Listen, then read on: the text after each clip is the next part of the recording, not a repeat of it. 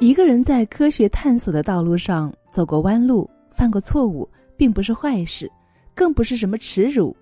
要在实践中勇于承认和改正错误。我们在认清自己的优缺点后，还应该做什么呢？放任不管吗？当然不是。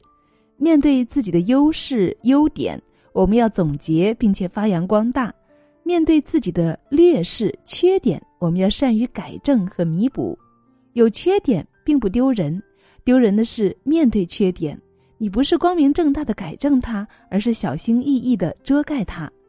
曾经有人对美国上千名知名人士、成功者研究发现，尽管人们成功的路径各异，但他们都明白什么是扬长避短。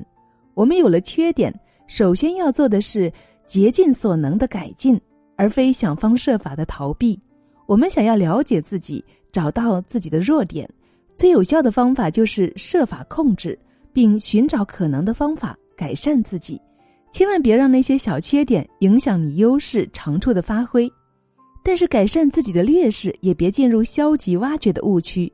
千万不要为了挖掘而挖掘，千万不要为了批评而盲目，否则很容易陷入自我否定的怪圈。等发现自己的缺点变成没有限度的自我唾弃，你觉得你还有心情改掉缺点吗？人进步的过程就是发扬长处、改掉缺点的进步。